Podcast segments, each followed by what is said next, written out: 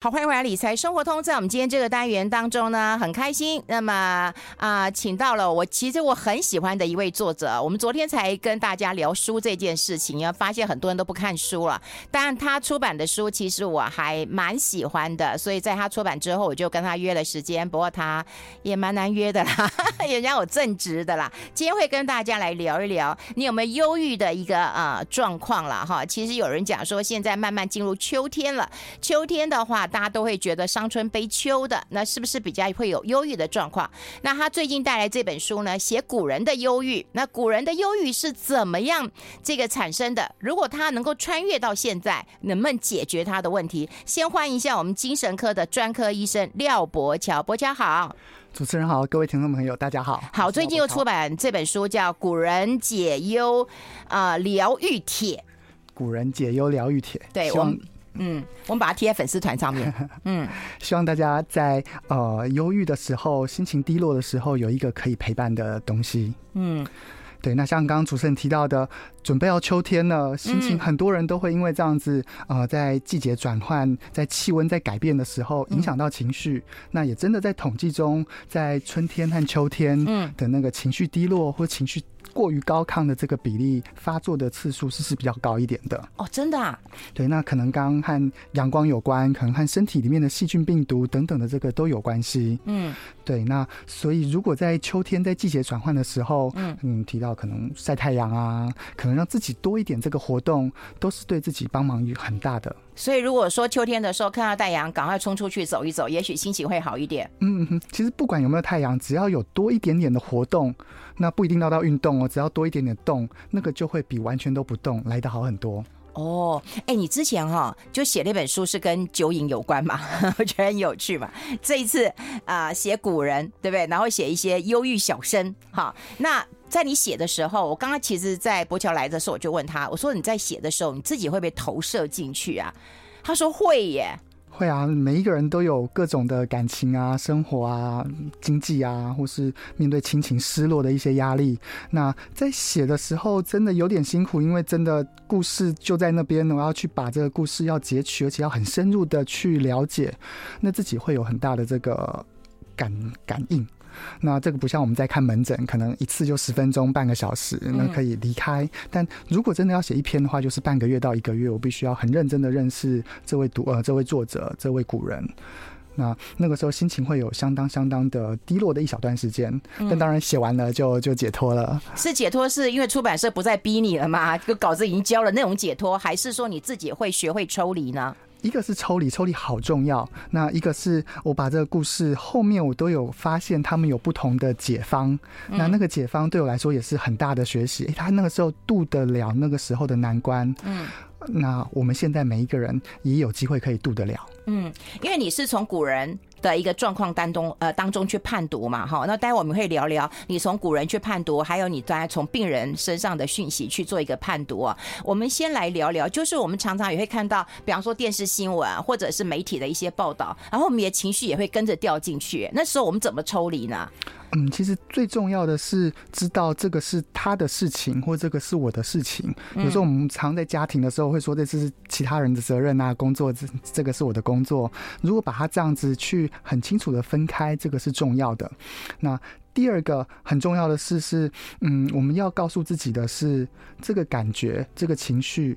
是自己的，而且是对的，不能去批评他说：“哎，我的情绪是错的，我的情绪是不应该有的，我应该要这个时候要自责等等，这些想法都不应该出现。要很认真的、很仔细的面对。哎，这个就是我的情绪。嗯，那这个情绪，咦，我我会出现这个情绪很有趣，我会出现很低落的情绪、很忧伤的情绪，但我要怎么连这个情绪都是嗯抽离的？”或连这个情绪都是我用我的理性去看看，哎，这个情绪是不带有任何苛责的。嗯，可是我们会跟着一起、一起、一起、一起掉进去，一起掉进去没问题啊。然后爬不出来，然后爬不出来。重点就是我们我们要一起掉进去，这才是人。如果我们一点都不掉进去的话，那是神，那是佛，那是鬼。哦。嗯，掉进去之后爬出来，真的需要靠理性。哦，这是发生在人家的故事。哎，就算发生在我的故事，但我也知道我要让自己一步一步的往前进。那有时候我们碰到的是，呃，想想可能我的狗狗过世，嗯，我我相当相当的忧郁，相当的低落，嗯，但是我也会有一个很强烈的否认，哎，他应该还在我的前面，他应该还在我的面前，他只是去哪个地方玩了的一种否认的感觉，嗯，那可是我还是会告诉自己说，哎，这个感觉是对的。嗯，这个感觉是不能去质疑的，不能去说，哎，我这个感觉是错误的。那我用这个方式一点一点的，好吧？那他真的过世了，我我会有讨价还价。我当时多做一点点什么事情，好像就会好一点点。但呃，走过这一段过程，嗯，花了一点时间，但走得出来。嗯嗯。就是我觉得能不能够自己走出来，而且如果真的走不出来，找专业的一个协助，我觉得很重要。当你爬不出来的时候，哎，你就手往前面伸一下，有人会接住你的。专业的求助，这个很重要。而而且不只是专业，亲朋好友，只要有任何一个人可以跟你聊一聊，嗯，那有这个专业人士，当然也是一个方法。那真的旁边一个人都找不到的时候，嗯，我们还有这个政府给我们的这个一九二五的这个安心专线，有一个专业的心理师可以陪你最低最低的那一段时间，也好重要哦。嗯，哎，忧郁这件事情，有人说啊，就是现代的毛病嘛，好，就是大概现代人多少有点忧郁的一个状状况，那你用古人的一个方式来跟大家分享一下这个忧郁啊。可是说实在，我们从读史书当中怎么知道他的忧郁？我们待会来判读一下，好不好？我们先。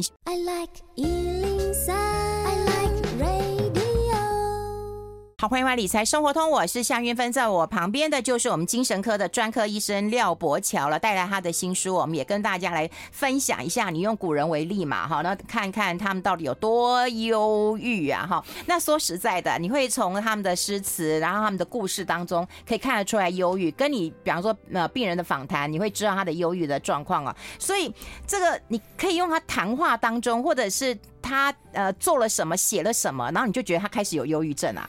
对，其实，在文字之中，他们写了好多好多诗，嗯、好多词。那当时因为他们是文人，所以很多人记录他们，比如说被贬到哪里，下一站又到哪里。哦、那如果把这些外在的事件和他的那个诗去做对照，年份的对照，你会发现，哇，他真的一步一步有一种情绪往下沉的感觉。嗯，那也可以看到他怎么样透过不同的道家啊、佛家，用不同的方式让自己恢复稳定一点点。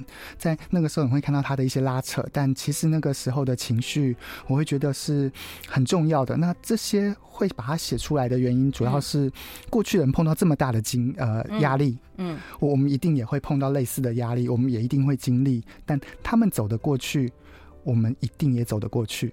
哇，你知道最好玩的一件事，你就大家会认为说忧郁其实是一个文明病嘛，对不对？古代有吗？有，古代也真的有。你是不是想要讲，就是古代也有？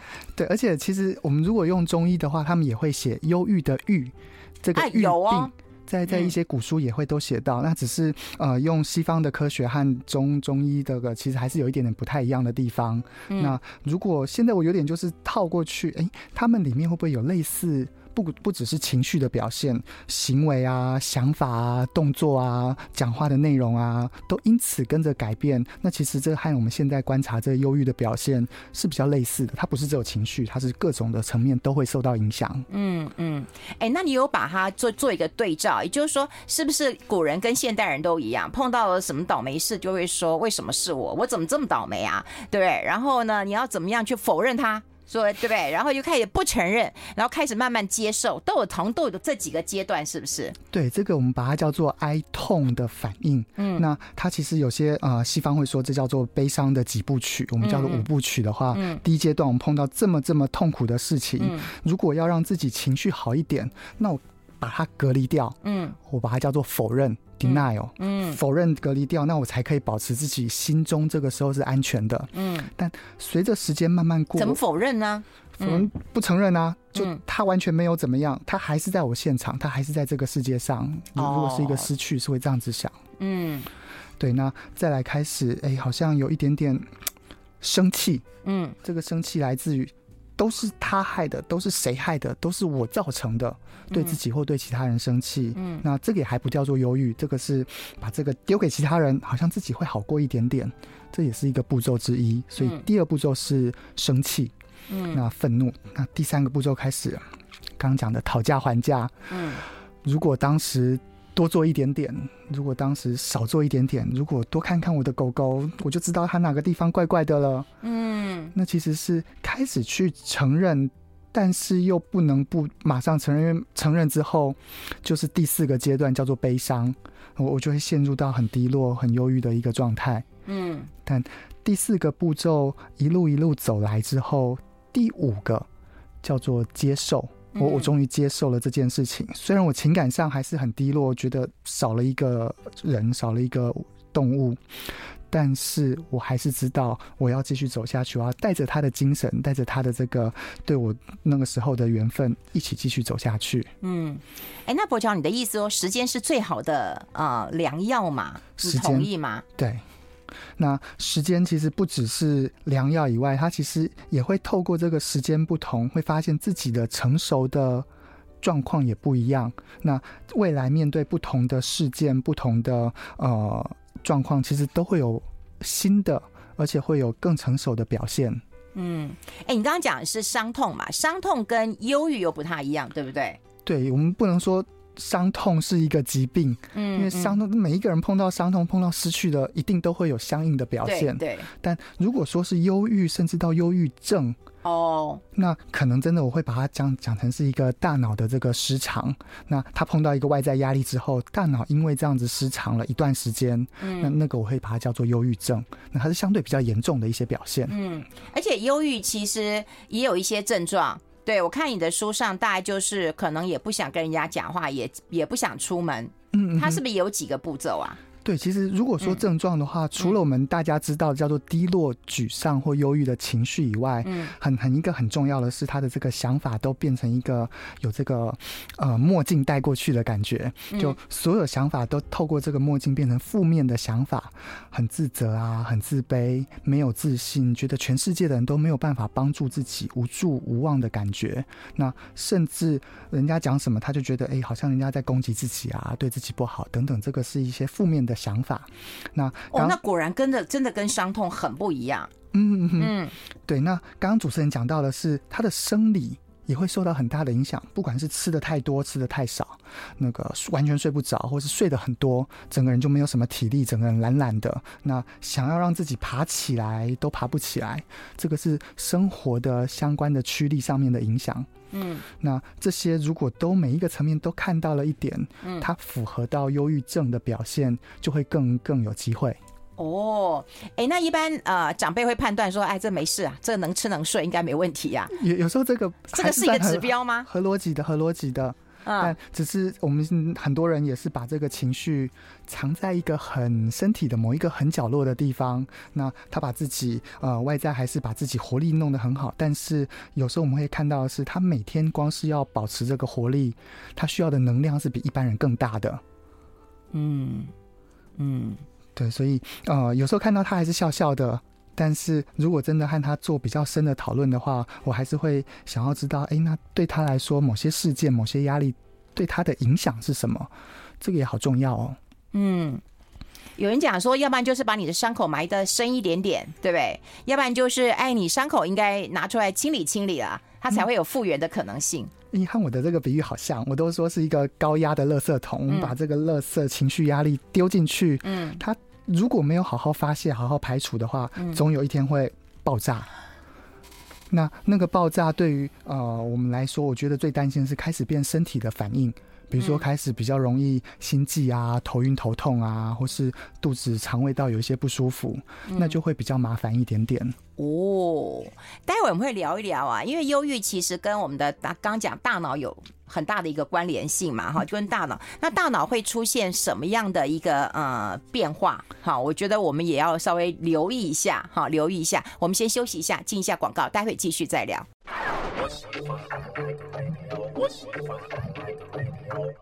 好，我们持续跟着廖柏乔，跟着我们的精神科医师啊，一起来解读忧郁，疗愈自我啦。哈。其实看你的书，我真的觉得蛮疗愈的啦。那我们来聊一聊，就是啊、以你啊、精神科的医生，然后跟大家来谈谈。你刚刚提过忧郁的话，其实呃，脑大脑会有一些改变，那它会有哪一些的变化呢？在我们忧郁的时候，其实说这个情绪的变化，那各家的说法不太一样，嗯、但我们都大概知道叫做边缘系统或叫做前额叶，它有一些不同的变化。嗯，那真的是哪个地方、哪个区域，其实没有一个精神科医师还可以。这么清楚的知道，所以我们最后是从诶哪些药物对于这个情绪有帮助、有效果，那我们再去回推哦，它是可能是哪个地方？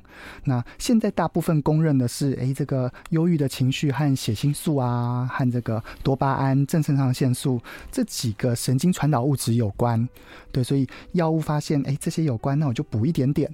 或是我就让他在身体的时间可以延长一点点，嗯，那去看那个忧郁量表的话，哇，真的分数有下降，下降的相当的明显。那统计研究显示，那这样子有明显的话，那这些药物就可以用。也这样子在回推这个叫做假说，就是。好吧，那可能就和这个有关。那我们大脑里面的这些呃多巴胺、血清素，给它补充一点，那就好了。哦，所以如果补充一点的话，我就不会说只躺在床上，或者是不想出门，是这样的吗？对，他的那个体力和动力，可能就会可以呃出发的这个机会就会高一点。哦。对，所以呃，虽然这样这是一个假说，那各种的假说还是继续有，嗯、但我们现在主流的精神科或是叫做忧郁相关的药物，嗯、都还是和这几个激素是有关的。嗯，因为对于忧郁症啊，其实就是在医界或者在病人这一这一端，一直有个呃很两极不同的说法。有些人是说呃用药。好，然后再配合这个咨商，对不对？嗯、有些人就是说不要用药，哈，这用药以后，其实会有很多的这个，我们大家就对药其实是有一些排排斥的。你的看法呢？其实我和主持人想的一样，也是药物它是方法之一，嗯，但还有很多我们所谓的非药物的治疗。嗯、那其实书中我就会很想要分享的是，嗯、如果你真的不来就医，万一，但你还是有很多方法可以帮助自己。那我最喜欢的可能是里面章节的叫做王维，嗯，那王维。我就觉得哇，他做的这个方式和现代的所谓的正念疗法，嗯，英文叫做 mindfulness，我、嗯哦、真的叫做不谋而合。哦，那王伟他怎么做？他其实碰到很大的压力的时候，他还是让自己心平气和。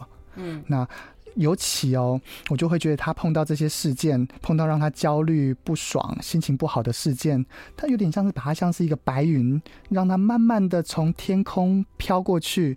这些忧郁啊、不舒服啊，他就在那边，他也不去理他，他就把它写下来而已，然后就看着他慢慢的又飘走，那自己真正的内心就不受这些焦虑外在的事情而受到太大的影响。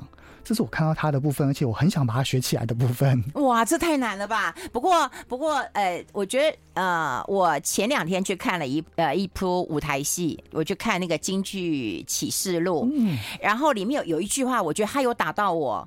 你知道吗？他就说，每一个人都说要解决问题，解决问题，解决问题。有没有想过，不解决也是一种解决的方式？哦，好重要哦。啊、他有打到我哎，不也真的说实话，不一定要解决，把它放在那边，那主要让自己先好过，这个好重要哦。真的哈、哦。对，所以你看，我们如果可以分享的话，我想分享这个王维的这个诗。好，他说：“独坐幽篁里，嗯，弹琴复长啸。”诶，这个人他现在。相当的孤单，他一个人坐在这个竹林里面，嗯、那他在做什么？他在自得其乐，嗯、一下弹琴，一下高唱。嗯，那没有朋友，没有人陪着他，没有人知道他，也都没有关系。就算他那个时候这么的寂寞，这么的孤单，嗯，这么的无聊，那甚至有一点点焦虑，我是不是要去找一些朋友？他也觉得没有。嗯，所以这个时候谁陪他？嗯。深林人不知，嗯，哇，有这个明月来相照，连明月这个月亮对他来说都是一个陪伴的朋友。哎、欸，你看这真的转念，我们都会觉得孤单寂寞，觉得冷，可是他觉得有明月陪伴也是很棒的。他他真的是把他转念变成一个正正面的一个想法。那换句话说，他真的做到的是，不管自己旁边怎么样，他独处，善于独处这件事情，相当的不容易。嗯，对，那也是因为这样，他才可以好好的。面对自己的情绪，那我觉得他有一个功夫是很厉害的，叫做自我觉察。嗯，自我觉察的意思是，现在这个我的情绪、我的心理是怎么样的状态，他用自己的方法来看到自己真正的状态。那就像刚刚主持人讲到，如果看到自己是一个不爽、一个忧郁、一个焦虑的情绪，那就把它放着，放着不去理他也没有关系。嗯，这是我从他身上我学到的。嗯。那你是不是在写王位的时候，你心里会比较好过一点？有，但是他第一篇我就把它写完了。他是你第一篇写完的吗？第一篇写完的。你写最久的是谁？我我写最久的是呃，叫做卢照林。哦，他对我我看了以后，我也真的觉得。一一一个人，虽然我们都说叫盛唐诗人，他其实比盛唐诗人还更早，是初唐四杰，什么王杨鲁洛的这个卢照邻。嗯，那他前面也都是二十几年前的，呃，二十岁以前都飞黄腾达，然后呃去做官，然后等等的。但他突然生了一场重病，嗯、那个重病不是说一两天好，一个月两个月好的，它叫做风疾，风是风，嗯，就我们一般的这个风雨的风。嗯、那我去查了，发现嗯。好像有点像中风的风，因为他说，呃，某个肢体不能动，然后也呃脚也不能动，手也不能动，嗯，然后整个全身痉挛，嗯，但我真的下去查，发现他连。皮肤面容都改变了，嗯，那最后我会发现它叫做麻风，那个台语叫做胎格杯啊，麻风病以前要关关起来的，对，而且它因为会感染，所以它真的要去隔离的啊啊，对，那他很凄惨的是他在后面变成这些病，那这些身体的状况影响到这个心理的状况，那他忧郁到怎么样？忧郁到他自己挖了一个坟墓。我我也看过，他就是最惨的。我我们待会讲他的故事好不好？我们先休息一下。I like 好，我们啊、呃，现场的是精神科的专科医师廖博乔了。刚刚也跟大家聊到一个很惨的人卢卢照林啊，对，嗯、就全身的病痛啊影响，那心情一定不好啊。对，他全身病痛，而且号称会感染，所以大家又不敢去好好的面对他，很会把他想要隔离啊等等的。嗯，他心情不好到他真的每天。都去，那、呃、他在附近的山里面挖了一块地，嗯，他就去那边，而且他是用爬的过去，因为他身体没有办法这么好，嗯，爬到那边躺着，嗯，看看今天会不会在那边就就死去了，然后人家就不用帮他再移位，就就直接盖住，嗯，我我可以想象那个感觉叫做绝望、欸，哎，嗯，就对自己的身体完全没有办法恢复的绝望，嗯、也也对其他的家人，呃。觉得很自责，好像拖累到其他家人的那个绝望。嗯，那他最后真的没有办法这样子过世，他他最后投水自尽也死掉了。嗯，对。那从他身上我看到了这个绝望，我也会很想。分享给大家，他其实也做了相当多的努力。嗯、他找到这个药王孙思邈，嗯、请他看可不可以帮忙自己。他其实前期的这个积极努力，我们不能没有看到。嗯、但他真的是因为那个时候的所谓的绝症，没有办法好好治疗。那如果投射影响到现在，我就会想，诶、欸，就算是癌症。我们虽然说癌症在这个年代还是有些人会把它当成叫做绝症，嗯，但现在的科技，现在药物这么多的调整，这么多的治疗方式，我还是觉得很多时候我们还是应该要保有希望的。嗯嗯，因为它但癌症现在大部分的看法就比较像慢性病啦，嗯，对不对？你只要控制，对，你要控制的很好，大概对不对？没有太大的问题，而且控制得很好，你生活还是能够呃。过你过去的一个生活品质，生活品质的治理，这些都好重要哦。对，那现在的医学的进步，不管虽然我不是相关的科别，嗯、但是癌症的这个进步是比其他的科别都来得快的。嗯，所以如果还有机会的话，嗯、我总觉得如果还可以再。不要放弃机会的话，那再撑一下下，可能都还是有很大的不一样的机会。嗯，哎、欸，可是我想问你啊，就是说癌症当然现在啊、呃、有药可以医嘛，好，对，至少可以维持我们的生活品质，跟过去生活是一样的。忧郁症有有药可医吗？你讲这个好重要。嗯，我们现在同时也把忧郁当成是一个慢性的，可能会复发的一个疾病。那这个疾病的概念就会是，如果可以去呃用不同的方式去控制，或是让我身体的压力不那么大的话，它可以让它不要复发。那这个不要复发的概念就很像我们平常有控制这个高血压、糖尿病，我有控制我的饮食、血压，那它就不会复发。那换到这个忧郁来讲的话，就是我怎么样让自己。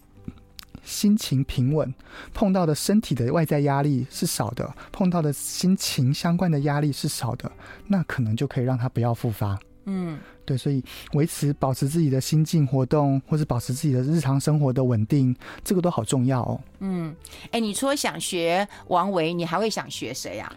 如果还可以的话，我会想要学这个孟浩然。嗯，那孟浩然他其实，我们虽然说他是隐居，不太不太想做官，嗯，但其实真的去看的话，他四十岁以前用各种方式去当官，但都没有成功。哦，对，那他给自己最后的这个，因为这么情绪这么低落，然后自我放弃，他不是回到家就是把自己封闭起来，嗯，他开始出去玩了。嗯，所以他从京都，然后玩到了这个呃东都洛阳，然后再往这个江南这边下去走，你会发现在那一段五六年的之中的诗，他的那情绪就恢复到本来一往如常的状态。那他让自己心情好一点，好过一点之后，他也可以开始好好的交朋友。所以我觉得他给我最大的启示是：好好活动，好好与人交际，好好保持合宜的这个社交的行为，好重要。